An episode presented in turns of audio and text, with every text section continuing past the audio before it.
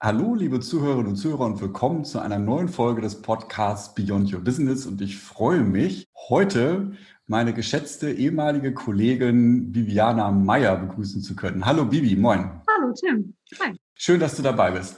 Kannst du dich vielleicht einmal ganz kurz in zwei, drei Sätzen vorstellen, damit die ZuhörerInnen wissen, mit wem wir es heute zu tun haben? Ja, okay. Also ich bin UX-Freelancerin, freiberuflich tätig seit jetzt sechs Jahren ungefähr ähm, und mache alles, sozusagen alles rund um UX. Von UX Design über UX Research zu UX Strategy. Also tatsächlich kann ich sowohl unterstützen bei dem Erstellen von Konzepten, ob es jetzt Wireframes oder Prototypen sind. Ich kann davor, währenddessen und danach Nutzer zu diesen Konzepten befragen und das auch über einen längeren Zeitraum hin planen und aufarbeiten, was die, die UX Roadmap ist und äh, mhm. was Kunden sich langfristig wünschen, also der strategische Part. Ja, cool. Das ist ja dann äh, genau das, wo wir uns ja, glaube ich, gleich unterhalten wollen. Also deine Erfahrungen als UX-Freelancerin Unternehmen.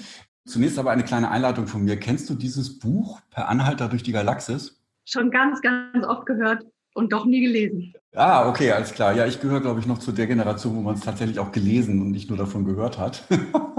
also, ähm, und ich habe es mir zur Tradition gemacht, jeden Podcast mit einem kleinen Zitat, das hoffentlich zum Thema passt, einzuleiten. Also, um dich kurz einzuführen, ähm, die Erde ist gesprengt worden. Ähm, äh, zwei Menschen haben überlebt die zufällig ähm, ein äh, Raumschiff getroffen haben, wo der Präsident der Galaxis gerade rumfliegt, was er auch gestohlen hat. Und dann landen sie gerade auf einem Planeten, der Planeten baut, unter anderem auch die Erde gebaut hat. Also die Erde ist nämlich eigentlich ein großes Experiment. Und sie, sie gehen jetzt gerade raus und da setzt jetzt das äh, Thema ein hier. Nehmen wir den Roboter da mit, fragte Ford, das ist einer der Menschen, und sah Marvin voll Abscheu an, der linkisch gekrümmt in der Ecke unter einer kleinen Palme stand. Zafford, das ist der Präsident, löste seinen Blick von den Spiegelwänden, die eine Panoramaansicht der öden Landschaft boten, auf der die Herz aus Gold, das ist das Raumschiff, mittlerweile gelandet war. Ach, den paranoiden Androiden, da sagte er ja, den nehmen wir mit. Mann, was willst du denn mit einem manisch-depressiven Roboter? Ihr glaubt wohl, ihr habt Probleme, sagte Marvin, das ist der Roboter, als redete er zu einem eben erst verschlossenen Sarg. Was würdet ihr wohl tun, wenn ihr manisch-depressive Roboter wärt? Nein, nein, versucht bloß nicht zu antworten. Ich bin 50.000 Mal intelligenter als ihr und nicht mal ich weiß die Antwort. Ich kriege schon Kopfschmerzen, wenn ich bloß versuche, mich auf euer Niveau herunterzudenken. So, also jetzt ähm, der Einstieg wäre, Bibi, was macht dir denn manchmal Kopfschmerzen, wenn du in Unternehmen arbeitest und für Unternehmen als UXlerin tätig bist? Ja, das macht mir meistens Kopfschmerzen. Wahrscheinlich der Punkt, dass man als UXer oder da, wo ich jetzt reinkomme in das Team, sich im Maschinenraum aufhält. Okay. Und dann sieht, wie das Team aufgehängt ist in der Struktur oder wie viel Impact es hat oder überhaupt wie viel Sichtbarkeit UX und Design in diesem Unternehmen hat und wie schwierig das ist, da, da wirklich einen Impact zu haben und das Team so aufzusetzen, dass es, dass es nach seinen Idealen arbeitet, weil das Wissen ist meistens da. Mhm. Die wissen, wie das idealerweise zu laufen hat. Es ist nur auf den Ebenen darüber oft nicht angekommen. Das macht mir Kopfschmerzen. Okay, ja, äh, äh, guck mal, unfassbar gelungener Einstieg. ähm, das das finde ich tatsächlich einen total spannenden Punkt, weil es ja immerhin schon im Unternehmen Menschen gab, die gesagt haben, wir brauchen sowas wie UX und fangen an, Geld dafür auszugeben. Also entweder Menschen einstellen, eine Abteilung aufbauen oder Menschen wie dich als Freelancerin dazu holen. Ähm, und dann findet da irgendwas statt, aber es hat irgendwie offensichtlich wenig Impact. Hast du da vielleicht mal, mal Beispiele, wie, wie das, was so die Probleme da konkret waren oder sind? Ich glaube mal, also man versteht schon, dass es Design braucht und das ist eben, was ist Design? Also ich glaube, dass, dass da das Verständnis, also äh, in, in, ich, ich, bin, ich bin meist in, in, in großen, großen Unternehmen, großen deutschen oder internationalen Unternehmen unterwegs mhm. und äh, habe das tatsächlich, also da fragen mich Leute wirklich noch, was ist denn UX? Okay. Oder ich hatte auch mal einen, einen Satz, war so, ja, wir waren gar nicht sicher, ob wir einen UXer reinholen wollen, weil der denkt ja dann nur an den Nutzer. Also, Uh. Okay. Genau, also da muss man auch drüber nachdenken, tatsächlich, wie man sich selber als UXer positioniert und ähm, dass man natürlich an den Nutzer denkt und versucht, den Fokus dahin zu bringen, aber auch das Businessmodell versteht oder auch versteht, womit verdienen die denn Geld äh, und wie kriege ich da so einen schönen äh, Trade-off hin. Ja. Ich glaube, dass sie sich häufig Designer ins Haus holen, aber nicht das volle Potenzial ausschöpfen. Sie wissen schlicht und ergreifend gar nicht ganz genau, was sie mit ihm machen sollen. Also es gibt dann ein Team und das Team ist eben, wie schon gesagt, relativ tief in den Ebenen verankert oder auch irgendwie in sich geflossen. Und es reicht nicht bis zu den Management-Levern. Da ist das Design nicht vertreten. Mhm. Also ich finde das tatsächlich eine total paradoxe Situation. Also ein Unternehmen entscheidet sich, Designer einzustellen ähm, und dann, dann wird es nicht genutzt. Also li liegt das am nicht vorhandenen Wissen, was das Potenzial von UX-Lern, Designern sein kann? Oder ist das, ähm, äh, hat man dann doch Angst vor, vor der eigenen Courage? Also weißt du, wie ich meine, dass man dann irgendwie vielleicht den ersten Schritt gegangen ist, aber feststellt, oh, jetzt passiert ja was, das Unternehmen müsste sich eigentlich ändern damit und dann nicht den zweiten konsequenten Schritt geht? Ja, also da, da kommst du jetzt zurück zu der Frage, was einem Kopfschmerzen macht. Ja. Ich habe verschiedene Hypothesen und das ist natürlich eine Mischung. Also es ist einmal ein, ein traditionsreiches Unternehmen. Das mhm. verdient in der Regel, also die, von denen ich jetzt erzählen kann, mhm. ihr Geld nicht mit digitalen Services und Produkten, mhm. sondern mit physischen. Und die bleiben auch das Hauptgeschäftsmodell erstmal. Man will natürlich vielleicht auch mit digitalen Tools Geld verdienen, aber das dauert ja irgendwie noch, noch das braucht noch Zeit. Mhm. Ähm, demnach ordnet sich das Digitale immer unter und das ist auch der Fokus. Das ist die Tradition, das ist so ein bisschen, da hat es sich, da kommt es her. Und dann ist es auch, glaube ich, schlicht und ergreifend ein Unwissen, ja. Mhm. Okay, also das ist sozusagen, also das ist natürlich jetzt nochmal ein interessanter Hinweis, dass du sozusagen eher für Unternehmen arbeitest, die klassisch unterwegs sind, dann irgendwoher einen diffusen Digitalisierungsdruck spüren, dann äh, feststellen, okay, für Digitalisierung braucht man Designer oder UXler und ähm, dann ist die UX-Abteilung aber so eine Art Wurmfortsatz, ähm, der irgendwo im Keller sein Leben fristet und nicht auf den grünen Zweig kommt. Ja, das ist schon die Frage, genau, wo ist denn die UX? Gibt es eine UX-Abteilung oder sind das einzelne ah, okay. äh, rumschwirrende UXer, die eigentlich so ein bisschen im, äh, rumhängen und auch gar nicht organisiert sind? Oder vielleicht, das ist auch da echt schon spannende Modelle gesehen, also von, die sind zentral aufgehängt ja. Äh, sie unter Brand oder so. Und mhm. dann werden sie nur verliehen. Das sind ja quasi Dienstleister im eigenen Unternehmen. Das heißt, mhm. bringen in die Teams rein und machen mal hier und machen mal da und können sich auch, weder können sie so richtiges Expertenwissen zu einem dieser Produktbereiche aufentwickeln, noch können sie das langfristig irgendwo hin entwickeln. Ja. Sie springen und dadurch werden sie auch wie ein Dienstleister betrachtet und behandelt. Und sie ähm, können sich nicht, sie kommen aus dieser Rolle ganz schwer wieder raus, weil das bedeutet, dass sie mit den eins, eigentlichen Produktbereichen, Fachbereichen, wie auch immer man das nennen will, auch auf Augenhöhe kommen müssen ja. und sagen, ich bin eigentlich eine Expertin in dem, was ich mache und ich kann dich hier beraten. Und vertrau mir, ich weiß das ein oder andere besser als du. Ja. Ähm, hast du denn ein Modell oder hast du denn eine Firma schon mal erlebt, also vielleicht jetzt tatsächlich gerade eine von den klassischen, für die du tätig warst, wo es so einigermaßen gut ging und die schon so einen Ticken weiterentwickelt war? Und falls ja, ähm, was haben die dann anders gemacht oder besser, könnte man ja fast sagen? Ja, degrate Entwicklung. Also gut ist schon, wenn die UXer oder überhaupt Designer, ich finde auch, dass die UXer sich dann auch nicht immer zu wichtig nehmen sollten, also man kann das auch übergreifend als Design ähm, bezeichnen, mhm. wirklich in den Produktteams verankert sind.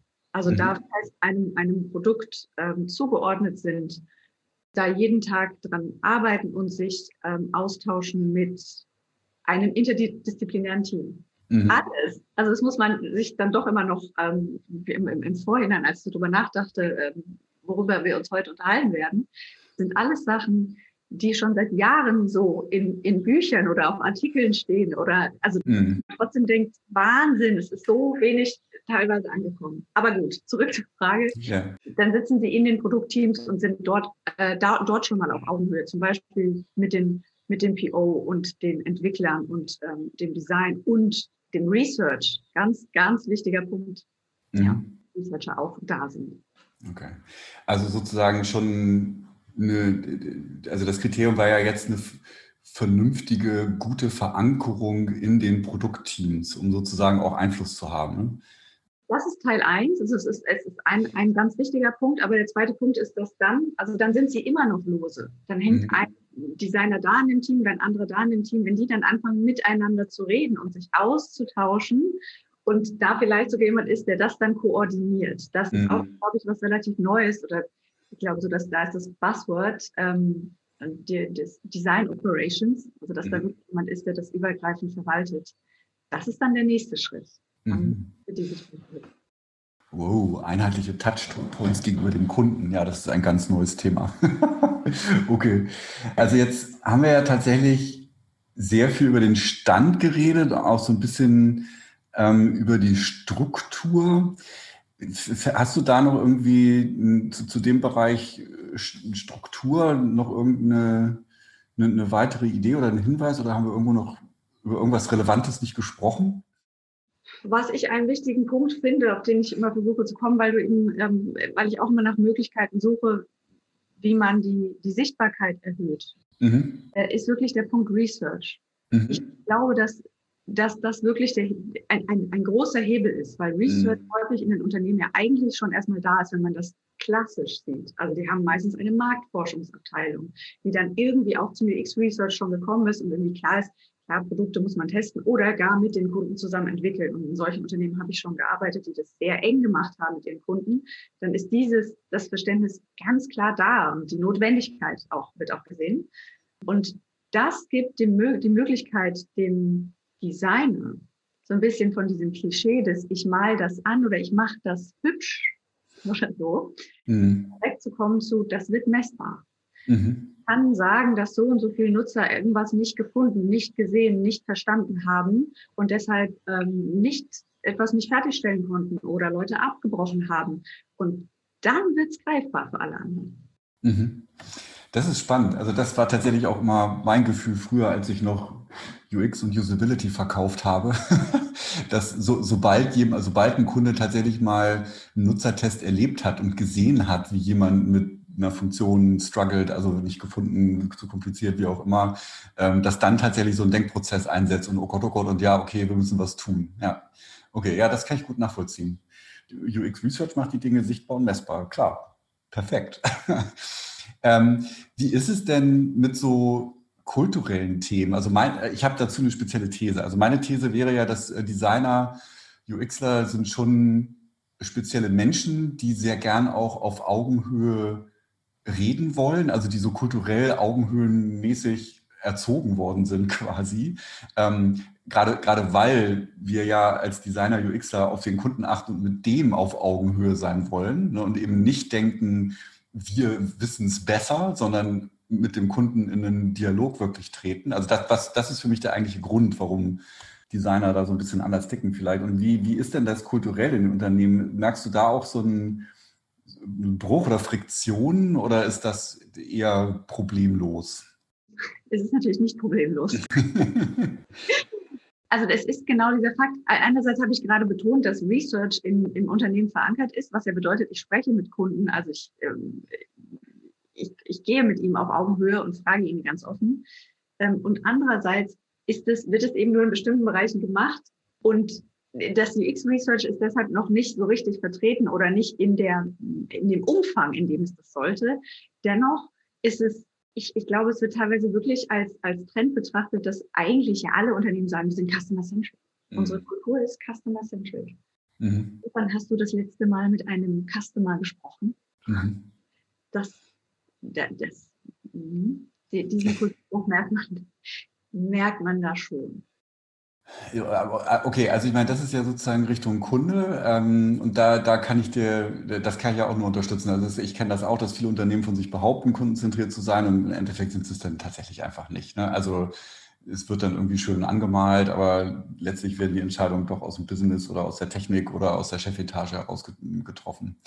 Ähm, aber ähm, wenn du jetzt mal denkst an UXlerInnen, DesignerInnen, die im Unternehmen sind, haben, hast du den Eindruck, dass die einen schwereren Stand haben im Unternehmen, weil das restliche Unternehmen doch so hierarchisch tickt und die aber eher auf Augenhöhe reden wollen? Oder ist das, ähm, also wie sind da deine Erfahrungen?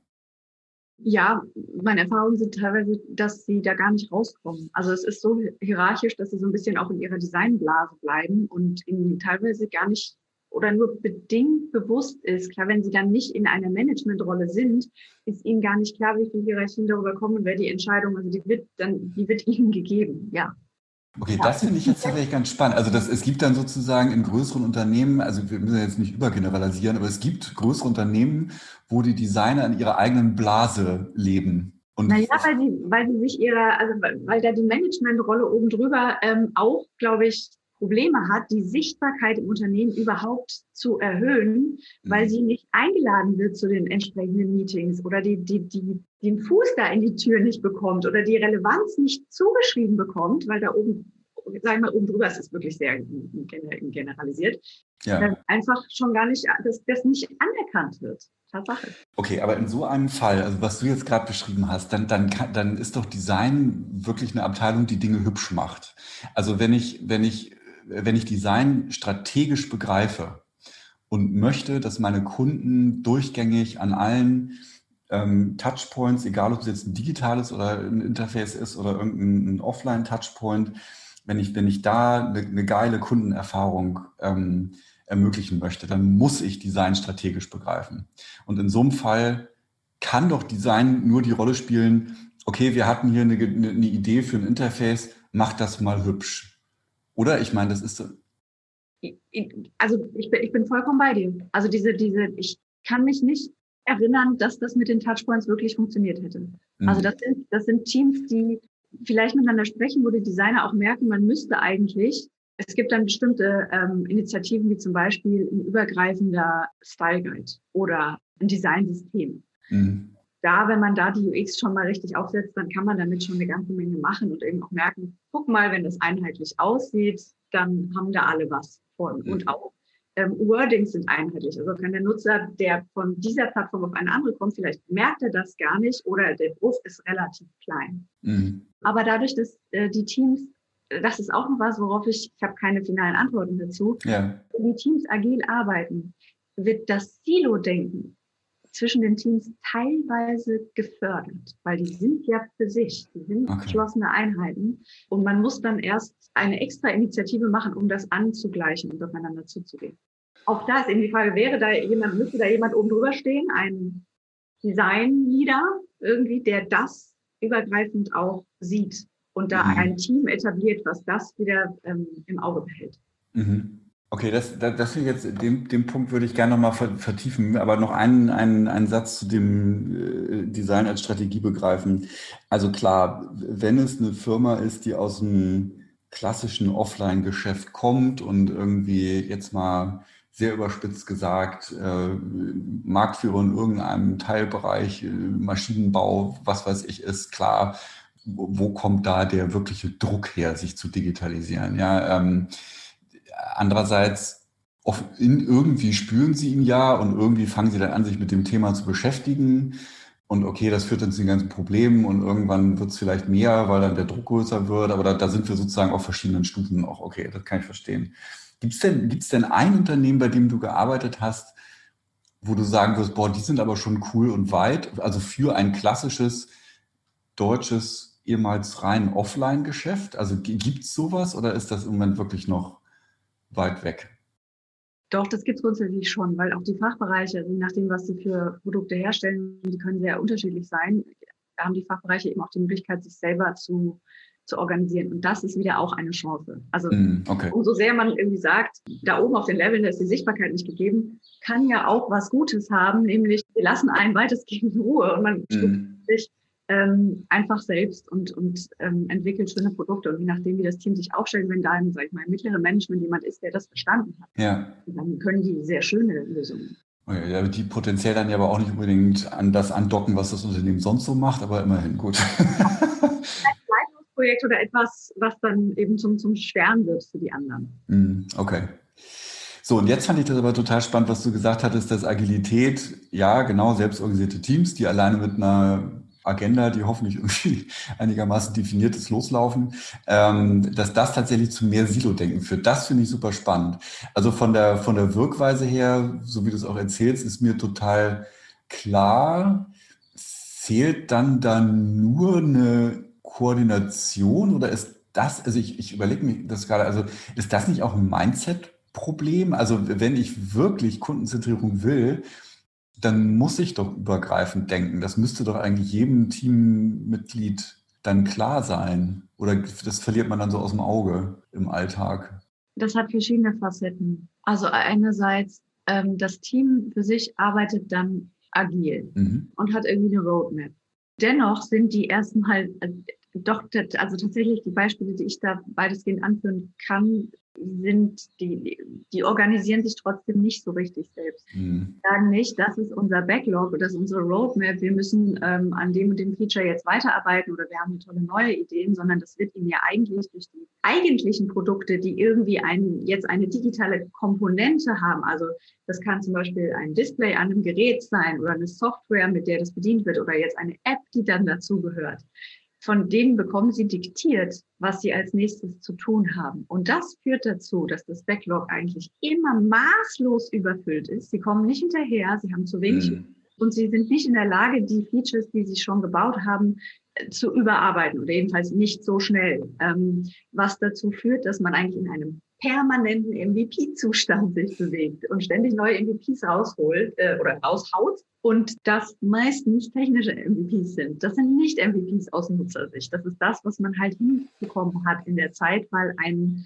ein, ein, ein physisches Produkt da eine Deadline aufgelegt hatte um jetzt, sie was auf den Markt bringen wollen. Und dadurch, ähm, also das, das eine ist, die, die Teams untereinander sind irgendwie in Silos organisiert, aber sie gehören dann zu einem anderen Produkt, was ihnen auch noch was auferlegt. Und da ist gar nicht, da fehlt teilweise die Zeit zum Denken oder überhaupt zum, zum Rauszoomen aus dem Alltäglichen. Mhm.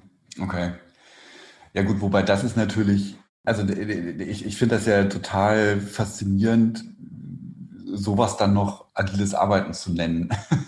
also für mich, für mich gehört zum agilen Arbeiten schon eben, also wirklich selbst organisiert und vor allen Dingen die Kundenbrille, ja. Also und auch, auch Scrum, ja. Also jeder jeder Review müsste mit einem Kunden, mit, mit einer Kundin stattfinden. Und ich kenne so viele Projekte, wo das genau nicht passiert. Und das einfach nur tot als, als so, naja, es ist halt eine andere Art, ein Projekt zu organisieren, aber es ist halt mit Kundenzentrierung überhaupt nichts mehr zu tun. Ich hatte, ich hatte gerade einen Meeting mit Designern, den, den Auftraggeber, für den ich gerade arbeite. Mhm. Und ähm, ähm, eigentlich ist genau das, also ein UXer geht ja teilweise in so ein Unternehmen, weil es so super spannend ist, dass da physische Produkte sind. Also dass man plötzlich irgendwie was macht, wo Produkte miteinander vernetzt werden, wo es um hochkomplexe Maschinen geht und das, das, das ja einfach sauspannend. Und ich sage, ich habe mit einem Ingenieur geredet. Ich würde das gern viel öfter machen. Weil das ist so, auf der einen Seite ist man völlig alienated. so, wo kommt der, aus welcher Parallelwelt spricht der denn jetzt zu mir? Und gleichzeitig befruchtet man sich so sehr, dass beide weiterkommen, wenn, wenn sie einander verstehen. Und da haben die Designer wirklich gesagt, ich wünsche mir, dass das häufiger so ist. Und ich sagte dann in der Runde, das ist kein Wunsch, das ist ein Muss. Das muss so sein, dass die eigentlich die ganze Zeit so miteinander arbeiten und im Austausch stehen. Aber das habe ich bis jetzt kaum erlebt. Also ja. eben vereinzelt. Ja, ja. Ja gut, ich meine, das, das gehört ja auch zur Agilität, wenn du sie richtig machst. Ne? Also tatsächlich ja eben die Kompetenzen, die notwendig sind, um das Produkt zu entwickeln im Team. Und dann müsstest du ja beim physischen Produkt halt auch den Ingenieur oder jemand, der sich halt mit dem physischen Produkt auskennt, mit dabei haben. Ne? Also völlig, völlig klar. Und dann kann ja was Geiles rauskommen. Und eben die Offenheit auch aufeinander zuzugehen und zuzuhören und ähm, aufeinander einzugehen. Ja, ich muss echt überlegen, ob ich schon mal, also so ein, wenn da, wenn da ein, ein Leader reinkommt, ein Design-Leader reinkommt, der versteht, dass so ein agiles Setting erfordert, dass das Backlog sozusagen harmonisiert wird, sagen wir mal so. Also dass das verschiedene Teile beinhaltet. Also einmal klar, es müssen neue Features gebaut werden, weil die ähm, Produkte müssen weiterentwickelt werden. Es müssen aber auch vorhandene irgendwie besser gemacht werden. Oder wenn sie auch ein wichtiger Punkt, wenn sie nicht, nicht so gut performen, dann müssen sie entfernt werden, dann müssen sie wieder ausgebaut werden. Und diese verschiedenen Anteile und dann vielleicht sogar, wir, wir können uns auch, also eben auch nochmal neu erfinden, wir bringen auch nochmal Innovation rein, also drehen das Rad nochmal ein bisschen größer, mhm. das auszubalancieren und das wirklich durchzusetzen. Ich habe das Gefühl, dass, also da ist eigentlich schon, da läuft es schon schief. Mhm. Das ist dann, äh, woher, das ist dann der Druck irgendwann irgendwie irgendwas auf den Markt zu bringen. Und, ist, und das ist vor allen Dingen, ich, ich denke jetzt gerade laut, bei physischen Produkten so eine Herausforderung, weil, weil die eben längere Produktionszyklen haben, wo du das einfach ja mehr planen musst. Ist, ist, ist, das, ist das so? Also bei digitalen Produkten ist das ja viel, viel einfacher, oder? Spannender Punkt. Ich glaube auch, weil bei diesen physischen Produkten ein Stück weit eben ja auch ein Wasserfallmodell vorherrscht. Also da wird das mhm. Produkt mhm. gebaut und es wird dann physisch gebaut. Das wird nicht iteriert oder das ist dann vor, das ist dann schon abgeschlossen, weil das kommt jetzt auf den Markt. Dann ist das fertig. Und ich glaube, das ist eine Denke, dass selbst in diesem agilen Setting nicht ganz klar ist, die Dinge müssen ja weiterentwickelt werden. Das ist ja the beauty of Agile, ist, dass es ja eigentlich nie fertig ist, aber trotzdem wird es so behandelt wie so, wir haben das Feature veröffentlicht, das ist fertig. Mhm. Und dann ähm, müssen die Ressourcen, sind die Ressourcen eben auch nicht da, weil umso mehr Features man hat, im Grunde genommen müsste das Team ja immer größer werden. Ja, okay, verstehe. Ja gut, ich meine, theoretisch kann man ja physische Produkte auch so bauen, dass sie quasi geupdatet werden können. Ich hatte, äh, äh, kennst du das Beispiel von Tesla, dass da alle Sonderfunktionen schon drin sind und man die aber digital freischalten kann und dann entsprechend auch bezahlen kann? Ja, das also, ist genau, ja, genau, das, das ist ja genau, das ist ja so eine andere Denke, ne? dass du eben quasi das physische Produkt schon voll da hast. Und ich kann mir zum Beispiel auch vorstellen, wenn ich mir überlege, deutsche Autohersteller, da hast du ja unfassbar viele Konfigurationsmöglichkeiten und das muss dann immer entsprechend individuell gebaut werden das ist bestimmt auch prozessualer Aufwand und Fertigungsaufwand versus ähm, ich baue das Ding mit allen Geschichten ein, aber immer gleich und die Kunden können es peu à peu freischalten. Also keine Ahnung, die Sitzheizung im Winter oder wie auch immer. Und ich glaube, das ist so eine Denke, die der Klick muss erstmal im Kopf stattfinden, denn dann bist du ja auch mit dem physischen Produkt einen Ticken agiler. Also jetzt nicht hyperagil, weil du natürlich die Form nicht ändern kannst. Aber du kannst ja bestimmte Interaktionen, bestimmte Inhalte oder, oder ähm, Features dann ändern. Du, du, verbindest das physische Produkt mit einem digitalen Service oder verschiedenen Services oder Packages, ja. die du dann irgendwie dazu buchen oder wieder wegbuchen kannst, je nachdem, ähm, was dir passt. Ja. Dann haben wir den Punkt, wo eigentlich spätestens dann das digitale Produkt mit dem physischen auf Augenhöhe agiert. Ja. so. Ihr wollt hier wirklich Geld verdienen damit mit, dann ähm, müsst ihr euch jetzt auch angleichen und auch eure, eure Roadmaps angleichen. Mhm. Und das ist, glaube ich, was, das ist in der Kultur, das, das passiert gerade. Okay. Ja. Also das ist sehr ermutigend. ähm, hättest du für Unternehmen, die ja vielleicht gerade auf dem Weg sind zu erkennen, wie wichtig Design ist, also für digitale Produkte und dann letztlich ja auch für die physischen Produkte, mit denen du es verbindest.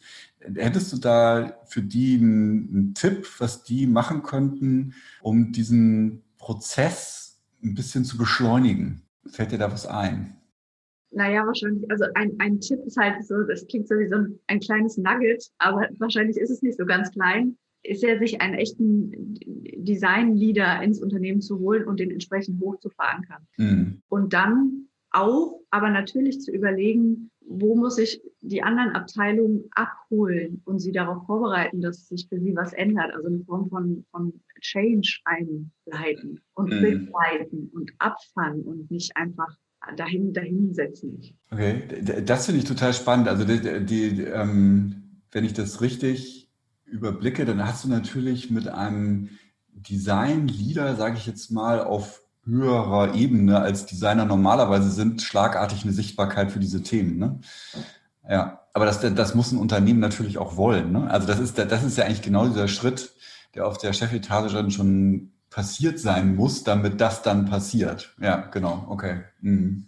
Ja, oder da muss jemand reinkommen. Also was zum Beispiel, wo Design ja in diesem Unternehmen schon immer vorhanden ist, ist zum Beispiel bei der Brand. Meistens gibt es da ja ein Brand-Department. Also wenn da ja. dann jemand reinkommt, der sagt, aber eine Brand ist auch digital, eine Brand ist viel mehr als ein Logo oder eine Tagline oder das ist eine Brand wird erfahrbar durch die Interaktion an ja. den Touchpoints und ist so, das kann sein. Und ja. äh, dass da jemand reinkommt, der eigentlich so ein bisschen aus einem anderen Department kommt und das dann plötzlich klar macht, die hängen ja aber alle miteinander zusammen. Okay, ja, cool. Ja, super. Und die Chefetage überzeugen wir, die überzeugen wir, indem wir sie in, äh, hinter den Spiegel beim User Research setzen. naja, es ist halt auch wie sie mit eigentlich das kann sich natürlich in den nächsten äh, Jahren ändern, aber immer noch ist das natürlich vorrangig zahlengetrieben. Und es ist gar nicht nur dieses, die sollen, die müssen sich die Interviews gar nicht unbedingt anschauen. Es kann ja auch quantitative Daten mhm. können, können das genauso sein. Es sind ähm, einfach der Fakt, keine Ahnung, ich habe vor kurzem mein Konzept erstellt und da immer ein, aber wir müssen die Nutzer am Anfang fragen, ob sie das und das schon mal konfiguriert hatten. Das war so, warum denn? Das ist so eine verquere Frage. Warum muss ich die denn am Anfang schon stellen und alle irgendwie blockieren in dem, also es war eben die Frage, ist das überhaupt ein Use Case und wie relevant ist der? Und in ihren Köpfen mhm. war der ganz doll relevant.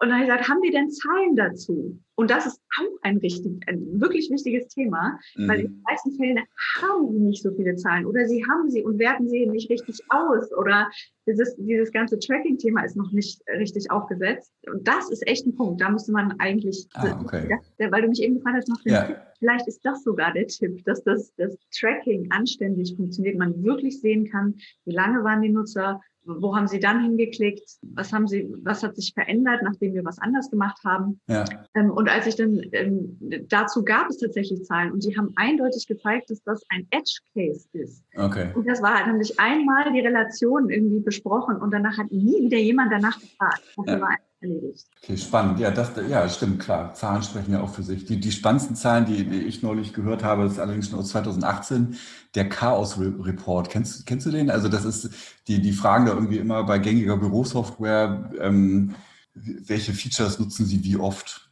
Und das Interessante ist tatsächlich, dass 50 Prozent der Features selten oder nie genutzt werden. Und wenn man sich das mal überlegt, was das für den Entwicklungsaufwand bedeutet. Ne? Also wenn man sozusagen mal die Nutzer gefragt hätte, was wollt ihr eigentlich wirklich tun? Äh, und die, die Bedürfnisse verstanden hätte, dann könnte man sich quasi 50 Prozent des Entwicklungsaufwandes sparen. Das finde ich auch eine ganz schön krasse Zahl.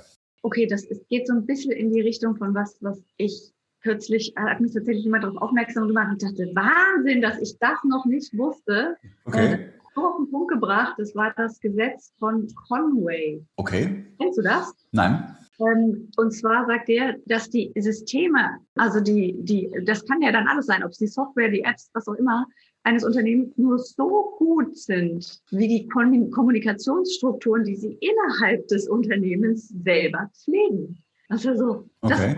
das, das, das ist so logisch für mich irgendwie. Äh, und, es, und er hat das bereits 1968 formuliert. Okay. Grundsätzlich sagt er, je nachdem, wer in dem Unternehmen eine Software verantwortet und wie gut seine Kommunikation aus diesem Department zu den anderen ist, so gut wird auch dieses Tool das abbilden. Also es wird einfach, es kommt die Innensicht nach außen. Also muss ich, ich muss innen anfangen, um ja. das Außen zu verbessern. Spannender Punkt. Das muss ich mir mal anschauen. Mr. Conway 1968. Super, Bibi, wir haben, sind schon langsam an der halben Stunde drin. Haben wir noch irgendwas vergessen? Hast du noch irgendeinen Punkt, der dir wichtig ist, den du loswerden möchtest? Oder sind wir fertig? Hört auf die Designer in den Unternehmen. Was für ein Schlusssatz. Liebe Bibi, vielen, vielen Dank. Es hat mir total viel Spaß gebracht. Und liebe Zuhörerinnen, tschüss, bis zum nächsten Mal. Tschüss, danke.